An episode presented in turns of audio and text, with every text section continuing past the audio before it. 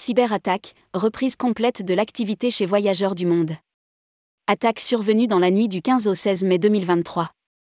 Suite à cyberattaque survenue dans la nuit du 15 au 16 mai 2023, le groupe Voyageurs du Monde informe dans un communiqué de presse avoir repris de manière complète ses activités le 22 mai 2023.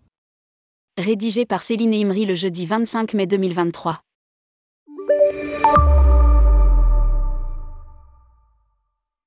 Les marques du groupe Voyageurs du Monde ont subi une cyberattaque dans la nuit du 15 au 16 mai 2023. Dans un communiqué de presse, Voyageurs du Monde indique que le groupe a repris l'essentiel de ses activités le 22 mai 2023. Nos outils de sauvegarde nous ont permis de réinstaller dès le lendemain de l'incident notre système d'information, nos bases de données.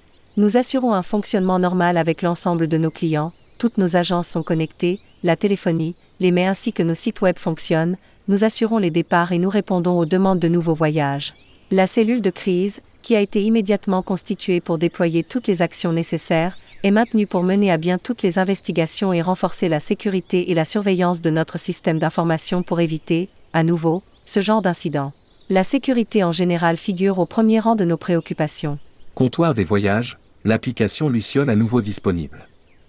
Dans un autre communiqué envoyé par Comptoir des Voyages, la filiale du groupe précise que l'application Luciole, dont le design a été complètement revu récemment, est à nouveau opérationnelle.